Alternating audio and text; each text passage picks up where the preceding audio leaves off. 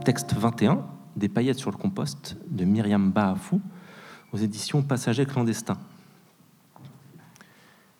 Il y a des performances de genre comme il y a des performances de classe. J'utilise le terme de performance ici pour envoyer un jeu qu'on active pour à la fois dénoncer et dénaturaliser des catégories socialement construites comme le genre ou la classe. Ce jour-là de retour de Genève, et comme bien d'autres fois, hein, j'étais dans mon drague de femme riche, c'est-à-dire jeunesse dorée suisse, étudiante en école de commerce, épouse d'un homme d'affaires. Les rôles sont nombreux, hein. et mon plaisir à aller jouer reste certain. En vérité, ce qui m'excite, c'est d'être là comme une espionne, de me sentir euh, caméléon, de me voir euh, emprunter leur manière, leur façon de parler, tout en y croyant, mais alors pas une seconde. J'ai été dans des endroits dont j'aurais euh, à peine imaginé l'existence, adolescente. Et j'ai fait profiter mes amis, ma famille de lieux mais indécents et créer des souvenirs mais inoubliables.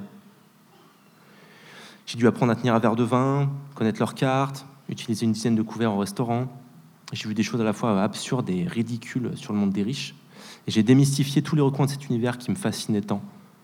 Ce drag est cathartique, cette performance thérapeutique.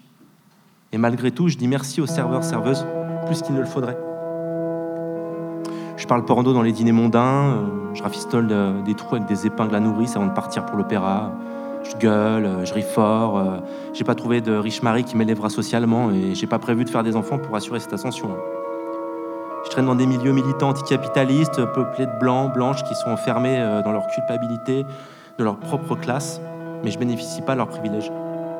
Alors en ouvrant ma propre voix, j'essaie de déterrer les narrations de celles qui ont su performer la classe, celles qu'on appelle transfuges, les caméléons d'adaptation, les imposteurs, impostrices, les tricheurs, tricheuses, celles qui ont su se rendre mobiles et agiles entre plusieurs territoires.